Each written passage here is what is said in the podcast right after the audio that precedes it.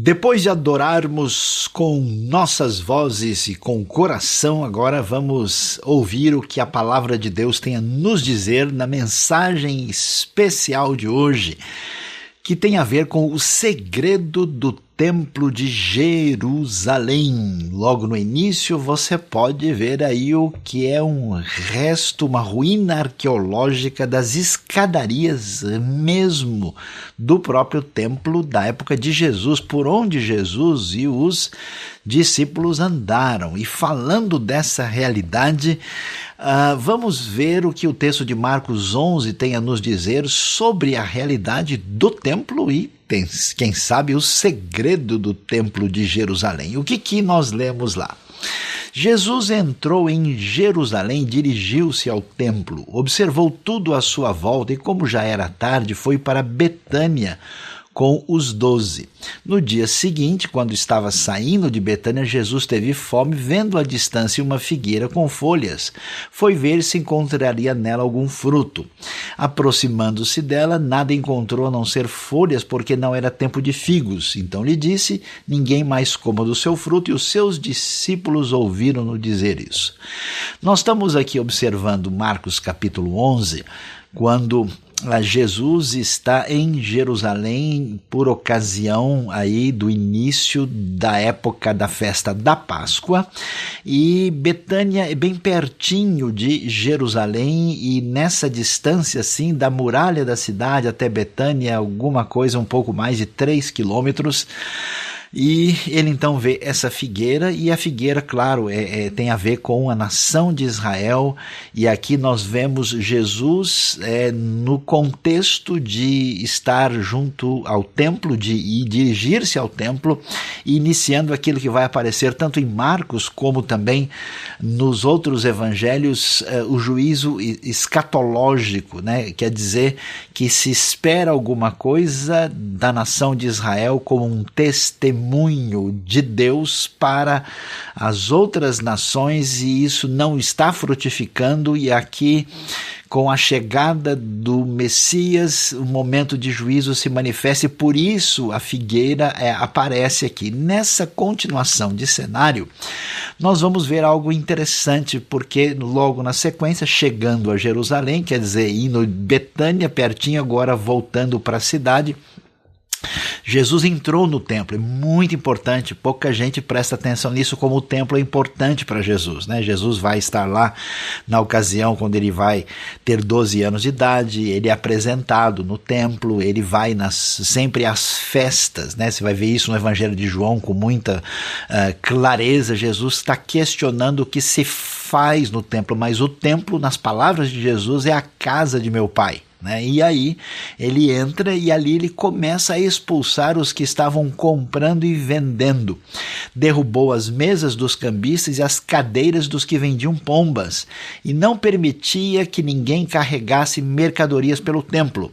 E os ensinava, dizendo: Não está escrito, a minha casa será chamada casa de oração para todos os povos, mas vocês fizeram dela um covil de ladrões. É um antro de bandidos, né? O sentido do termo.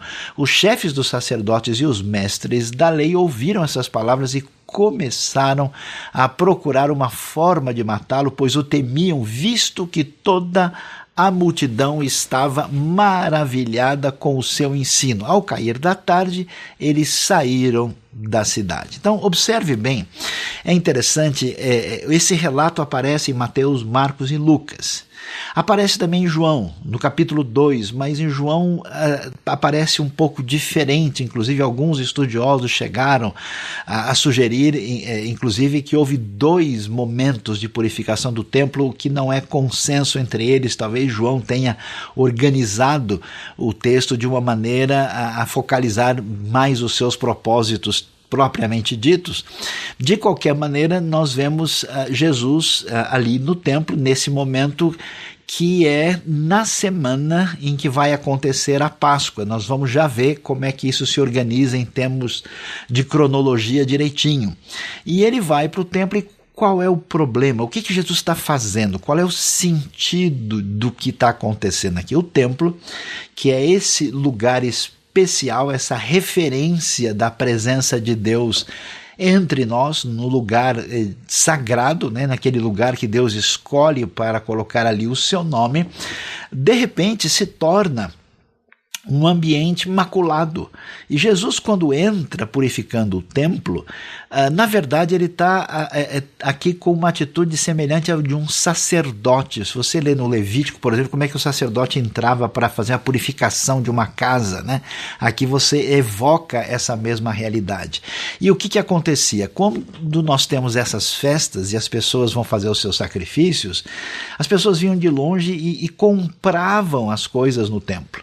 E aí você tinha o lugar, por exemplo, ah, mais afastado do, do templo, onde havia lojas, mas as indicações é que as pessoas estavam vendendo até mesmo lá dentro, lá no lugar que era chamado Pátio dos Gentios, e a coisa assim tinha virado de tal maneira uh, que o, o, o que se deveria estar fazendo no templo não está sendo feito e aquilo virou um lugar de negócios. Então, veja, é muito possível que o desrespeito, o desinteresse uh, chegasse a tal ponto, porque Jesus também impede que eles carreguem mercadorias pelo templo. É possível que eles até usassem, já que o templo ocupa uma área grande na cidade, para atravessar de um lugar para o outro, para pegar mercadorias lá dentro do lugar que está dentro daquilo que a gente conhece hoje como cidade Cidade Velha, e a coisa virou uma confusão. E é interessante o texto prestar atenção à cadeira daqueles que vendiam pombas, porque as pombas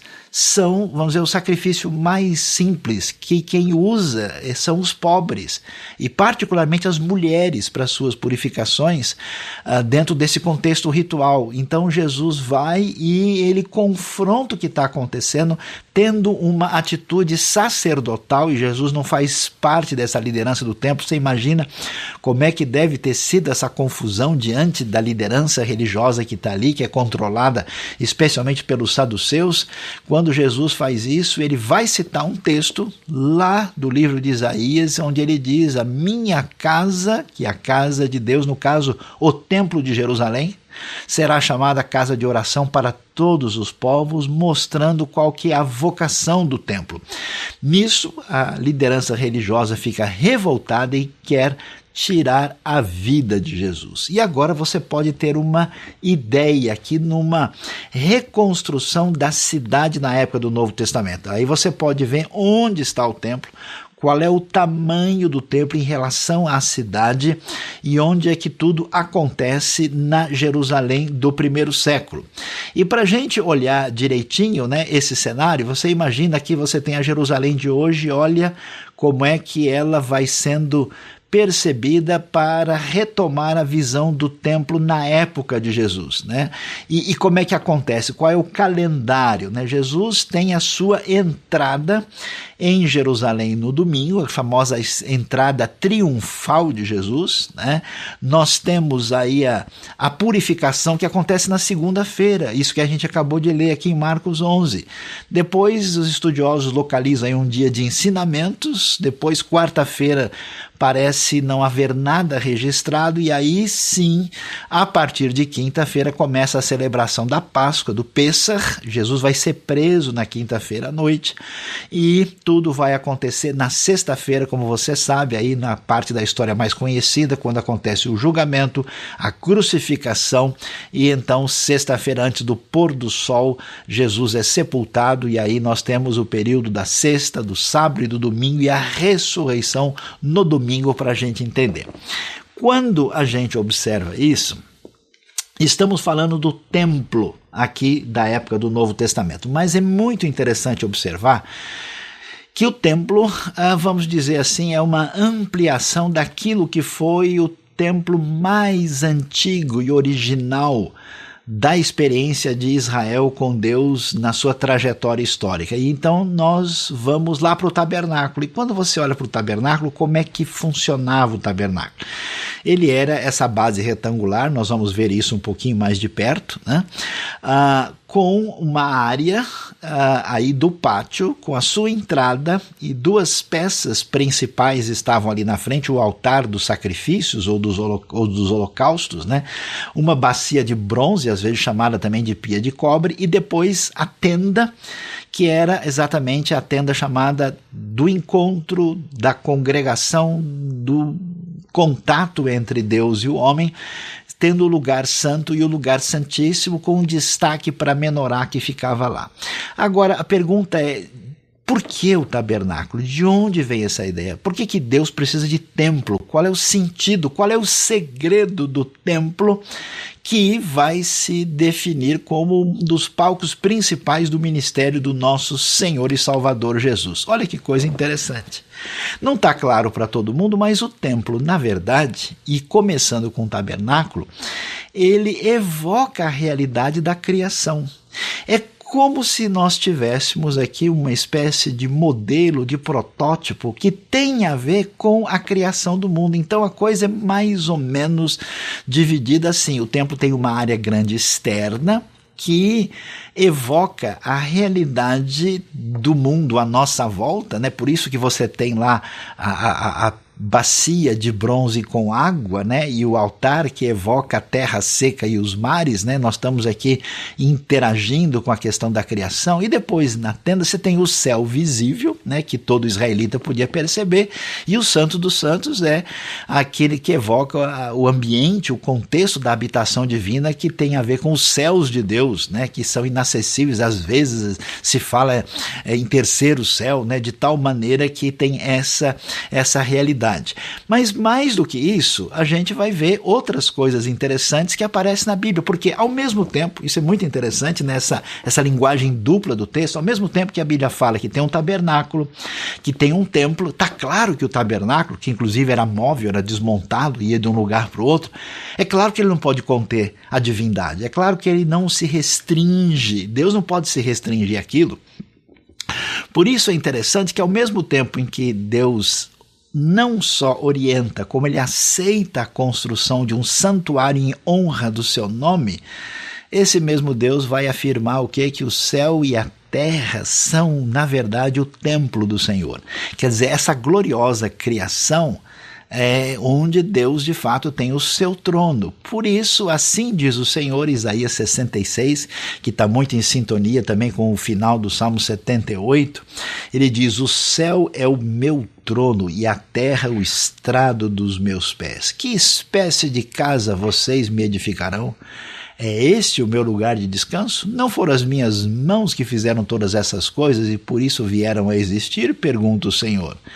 A este eu estimo, ao humilde, contrito de espírito que treme diante da minha palavra. Que coisa interessante a gente observar que essa ideia de tabernáculo e de templo evoca a realidade de céus e terra onde Deus domina. Agora, o que é interessante? Quando a gente vê Deus orientando o povo para celebrar sua presença na construção do tabernáculo, nós estamos tendo uma lembrança da criação, mas não só da criação, do momento especial de conexão com Deus que havia no jardim do Éden. É uma retomada do Éden. Olha que coisa interessante. A gente vai ver né, que nós temos no Éden os querubins que guardam ali né, o lugar, uh, como bem vai aparecer no texto, e aqui nós vamos ver querubins no próprio templo, no próprio tabernáculo também. Nós temos lá fontes de água que saiu do Éden. Você lembra lá? O Éden tem as fontes de água, né? É, que aparecem ali, o Gion, o Pison, né? Alguns, o Tigre, o Eufrates. Nós temos o altar, porque você vê que Caim e Abel vão oferecer sacrifício a Deus. Adão tem um contato especial com Deus e dentro você tem lá a realidade das duas árvores. Olha que coisa interessante. Muito seguramente, uma das árvores, que é a árvore da vida, está ligada com o candelabro, menorá. A própria ideia de árvore da vida evoca isso e tem uma conexão. Enquanto a outra árvore que tem a ver com o conhecimento profundo, a sabedoria infindável, aquilo que era né, a árvore do conhecimento do bem e do mal, tem a ver com aquilo que está na arca da aliança. E a gente tem, então, vamos dizer, a, a área da tenda como evocando o jardim do Éden. Qual é o sentido? Tudo tem a ver com a criação e com a queda. a perda da referência que nós temos no Éden, quando se constrói o tabernáculo, nós temos esse caminho de redenção do que aconteceu na queda lá atrás. Então nós temos uma coisa interessante de ligação e conexão entre o Éden e os santuários. Olha lá. Primeiro é que a ideia da Bíblia é que Deus é um Deus único. Por isso, ainda que a gente fale, aqui está a casa de Deus, a casa de Deus é um lugar só, é o templo de Deus, porque ali está a presença de Deus. Nesse sentido, Adão, que tem a responsabilidade de estar ali no Éden, ele exerce uma espécie de papel no qual ele vai falhar de sacerdote. Quer ver que coisa interessante? Adão é chamado a fazer duas coisas enquanto ele está no Éden. Uma é avad, que é trabalhar, cultivar e servir. Mas essa palavra avad também é servir e cultuar. Quando você vai ver o tabernáculo, o sacerdote tem o mesmo dever, ele tem que avad. Mas não só avad, eles têm que chamar. Chamar quer dizer guardar, cuidar. Então, os mesmos verbos no hebraico que são usados para Adão é o mesmo que é usado para sacerdote no serviço que ele tem no tabernáculo. Assim, da mesma maneira, quando Deus anda no jardim, é a mesma maneira como o sacerdote tem que. Uh, é a mesma maneira como Deus passeia no meio do povo. Aparece o verbo hithaler em hebraico que tem essa ideia do templo único no lugar onde a presença de Deus está presente. A árvore da vida, como nós dissemos, ela é aqui retomada na figura do candelabro na figura da menorá, a árvore do conhecimento. E tem a ver com a Arca da Aliança. Interessante ser ler 1 Reis 6, o templo de Salomão ele é decorado com elementos que nos levam de volta ao jardim. E lembre-se bem que quando né, eles saem do, do Éden, ali tem uma referência do lado leste, que vai para a terra de Nod, inclusive. Né? E é interessante porque essa ruptura, essa separação de Deus leva, a, quando Caim peca, por exemplo, ele vai para o lado leste e vai para a terra de Nod. E isso evoca né, esse limite da, da pureza, da impureza, da presença e do afastamento, e vai evocar para a gente, por exemplo, o lugar onde os que estavam impuros, que são gentios, então, estão. Por isso que você vai ver lá na frente o negócio chamado Pátio dos Gentios. E do lado leste você vai ver o monte, a ideia do Monte Santo. O templo está em cima do monte. E mesmo que o Éden não mencione isso, quando você lê Ezequiel 28, que é outro texto que fala de Éden, e fala lá daquela figura que muitos associam com Satanás ou com o rei local, mas evoca muito o que aconteceu com Adão, e lá se menciona a relação de Éden com o Monte Santo. Por isso a tradição judaica sempre imaginou que o lugar do Éden está relacionado de alguma maneira com o lugar do templo em Jerusalém. E nós temos o que? Água e fontes de águas. E a ideia, aqui muito interessante, a ideia essencial e fundamental é que Adão, na sua relação com Deus, vai falhar nesse papel duplo, que tem a ver com a sua função de sacerdote ali, que não acontece, e numa espécie de papel de sacerdote de rei, que era uma coisa muito conhecida e entendida no mundo antigo de exercer um domínio divino sobre a terra. Quando a gente entende isso, né, aí você está vendo só como é que a menorá, a gente não para para pensar, mas a menorá é a cara de, um, de uma árvore, né? exatamente dessa figura é, que tem né, ali o tronco de onde vem os, os uh, todos os, os, ramos aí, os braços né, que evocam essa relação, essa ligação com a árvore da vida. E é interessante, quando o Éden passa pelo que passa, a ideia desde o início, antes do pecado, é que Adão e Eva deveriam crescer, multiplicar-se, deveriam dominar a terra. Qual que é a ideia? A ideia é que aquilo que Deus coloca como responsabilidade na mão do primeiro casal é que eles deveriam ampliar toda essa relação especial de governo divino para estender-se amplamente por toda a realidade num caminho na direção para fora. Por isso não é sem razão que quando se perde essa comunhão, a ação e a promessa divina não desaparece, o elemento cultico vai aparecer.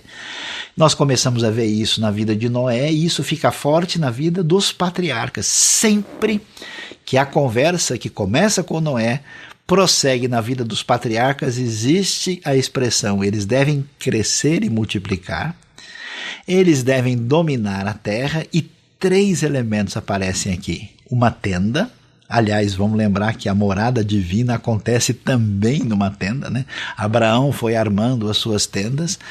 Aparece o monte, lembra o que acontece com Isaac? Isaac vai ser oferecido no Monte Moriá. Onde é o Monte Moriá? É o Monte do Templo.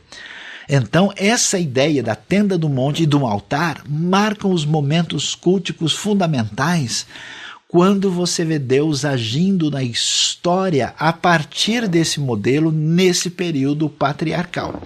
Até que a gente chega ao grande momento de libertação do povo do Egito, quando eles vão ser guiados por Deus e você acompanha o livro de Êxodo, a partir do capítulo 25, você vê a orientação de Deus nessa retomada daquilo que envolve a criação, daquilo que envolve o que foi o Éden na construção do tabernáculo. E aqui você pode ver mais claramente o que está acontecendo. Como se pode ver, no tabernáculo nós temos aí a manifestação concreta das orientações divinas que nos apresentam essa expressão da presença divina concretamente delineada para que o povo pudesse ter comunhão e ali, nesta aliança que eles fazem com Deus.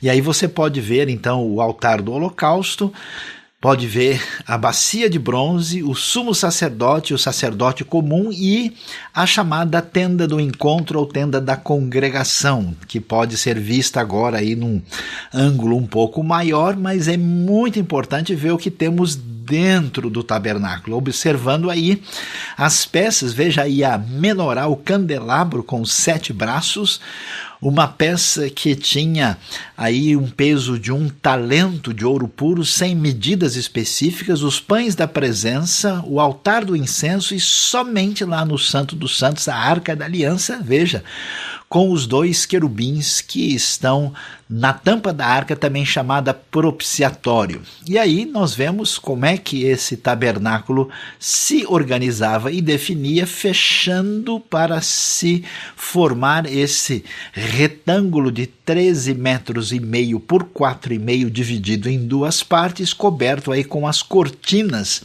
E aí você pode agora olhar e ver com mais detalhes ainda os textos e a separação do lugar santo do lugar santíssimo, lembrando que nós tínhamos ali o véu ou a cortina, né, esse véu que separava um lado do outro com a figura dos querubins, que na verdade evoca mais uma vez a realidade do Éden.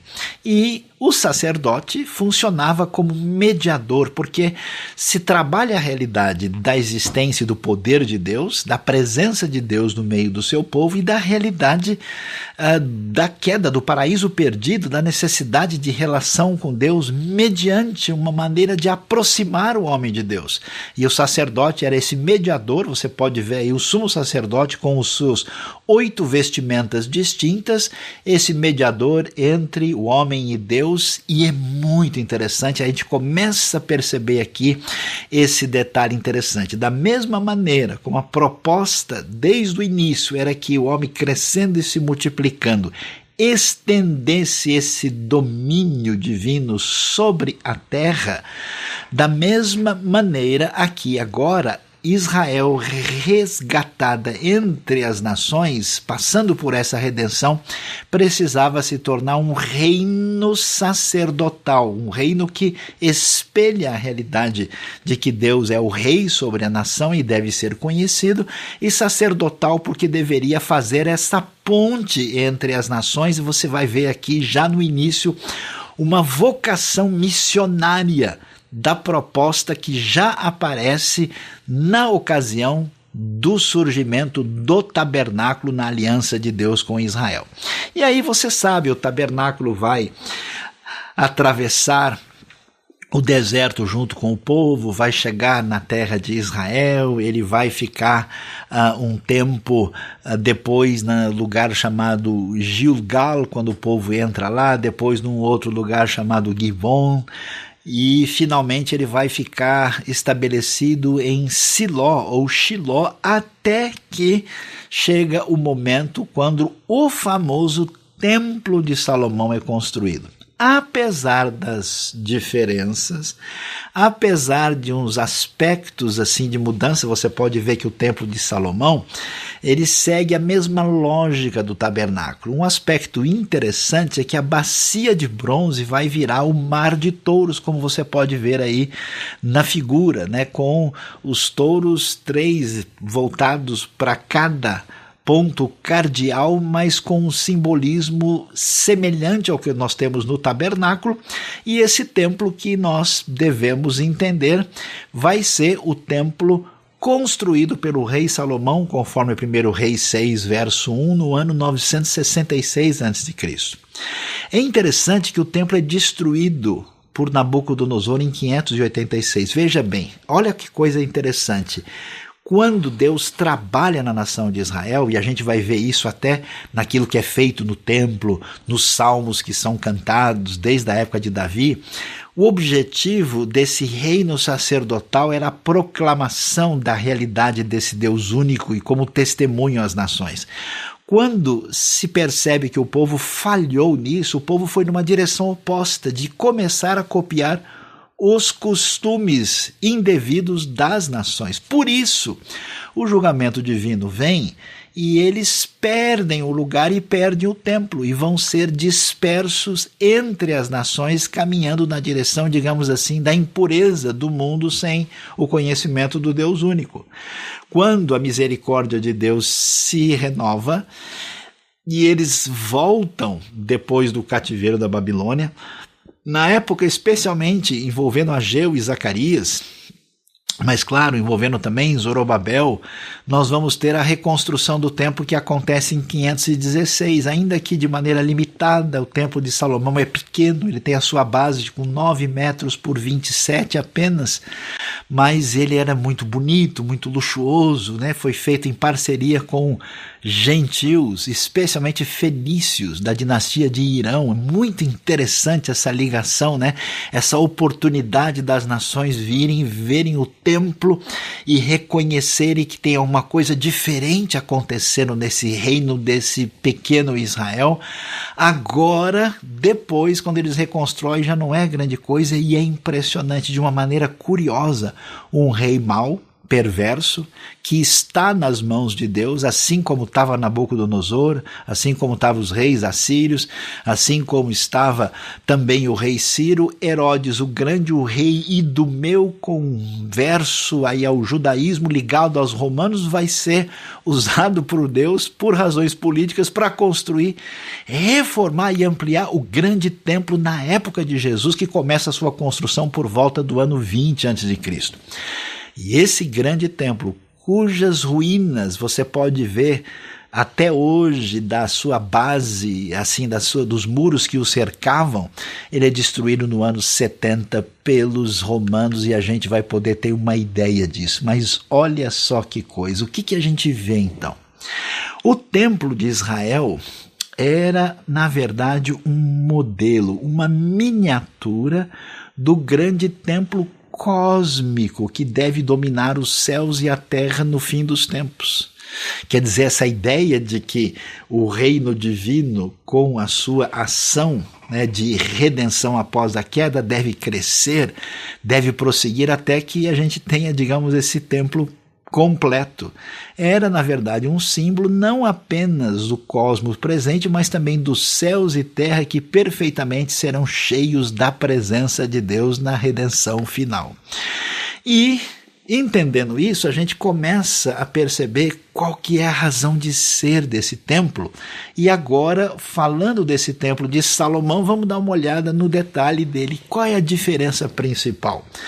Quando nós lemos o texto que aparece lá em 1 Reis capítulo 7, No verso 48 diz o seguinte: o texto: Além desse, Salomão mandou fazer também esses outros utensílios para o templo do Senhor: o altar de ouro, a mesa de ouro sobre a qual ficavam os pães da presença, e atenção, os candelabros de ouro, cinco à direita e cinco à esquerda, ou seja, dez candelabros. Lembra, no tabernáculo tinha um só. Eles estavam em frente do santuário interno. As flores, as lâmpadas, tenazes de ouro, bacias, cortadores de pavio, as bacias para aspersão, as tigelas, incensários, dobradiças de ouro para as portas da sala interna, isso é lugar santíssimo, e também para as portas do átrio principal. E interessante que tem dez menorás. Porque, de novo, a ideia é que essa realidade divina expressa, ela aponta numa direção externa, e aqui essas menorás, que são dez candelabros que totalizam 70 lâmpadas, elas simbolizavam as nações reconhecidas em volta de Israel na época de Salomão, mostrando o foco de que essa luz divina, essa revelação de Deus, esse Deus único, precisa ser conhecido por todas as nações e essa ideia de que o povo deve ser luz para os gentios aparece ali. E aí você agora vai ver de onde é que Jesus traz isso.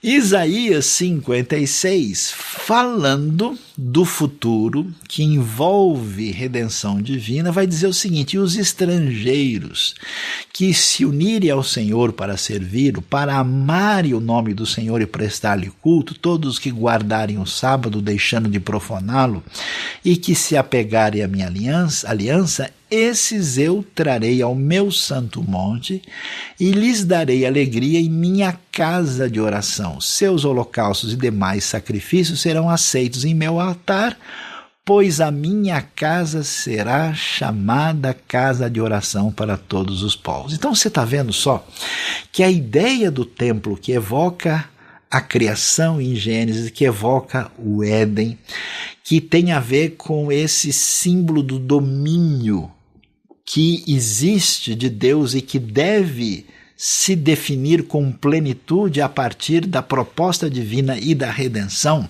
é na verdade um caminho missiológico desde lá de trás.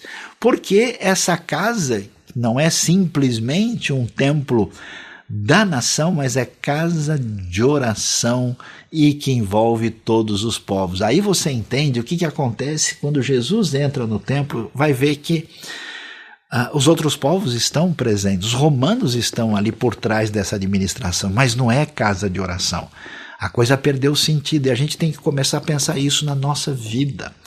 Qual é a proposta de, de ação diante de Deus que eu tenho? A minha relação com Deus é, é ganhar dinheiro com a venda das pombas? É, é, é ter um, um, resultado favorável? É trabalhar a relação política e econômica com os romanos? Qual é a razão de ser o templo se torna tão rejeitado e odioso que muita gente até abandona Jerusalém? Algumas pessoas vão para o deserto, algumas pessoas não acreditam mais em nada pelo escândalo religioso indevido.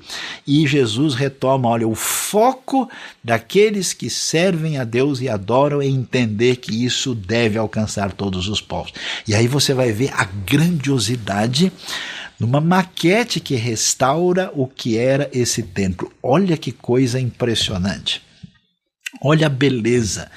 O, o, edifício principal aí tinha pelo menos umas 45 metros de altura e ocupava a área do templo um espaço enorme na cidade de Jerusalém. Esse é o famoso templo construído aí sob o governo de Herodes o Grande. Aqui você tem uma área, uma, uma, uma foto um pouco mais ampla para ver da parte de cima aquilo que envolve né, a área propriamente de onde está a construção do templo. E para entender isso um pouco mais, vamos dar uma olhada aqui num cenário de quem vê a construção do lado leste. Jerusalém é uma cidade montanhosa. Quem está do lado oriental da cidade, no Monte das Oliveiras, tem essa visão, ou tinha essa visão, como nós já mostramos aqui, e você está vendo aquilo que é o antigo Monte Moriá, muitas vezes referência ao Monte Sião Antigo E aqui você vê o que então? Você vê essa área externa grande maior que é o pátio dos gentios. É aí que o pessoal estava fazendo a bagunça.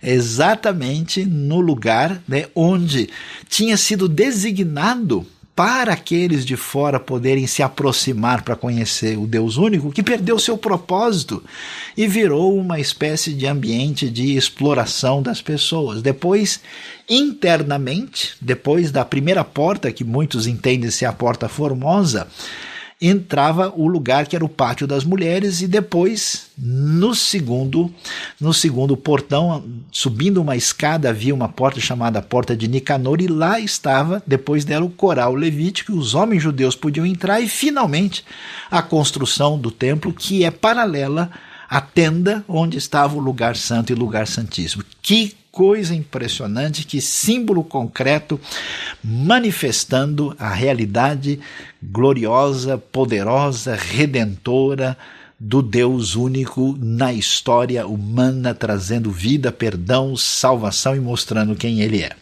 Diante disso, a gente ainda pode ver a área aí, tá vendo como era grande o pátio dos gentios? Imagina que confusão realmente deve ter sido esse momento de Jesus diante daqueles cambistas e trocadores de dinheiro, já que o pessoal vinha de fora e tinha que trocar dinheiro e a coisa estava acontecendo aí. E aí a gente chega na caminhada quando Jesus vai dizer que não ia ficar pedra sobre pedra, da mesma maneira que Jeremias disse juntamente com Miqueias em relação ao templo quando ele foi destruído. Jesus aparece como um profeta análogo aos profetas verdadeiros e você tem aí.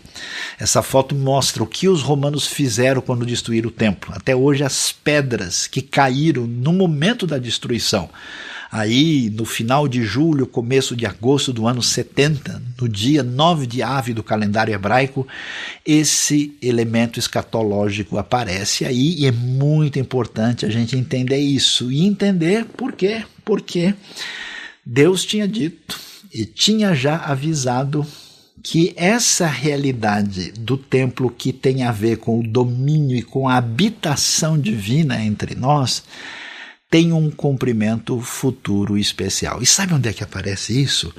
Em Ezequiel, um texto que a gente quase não lê muito.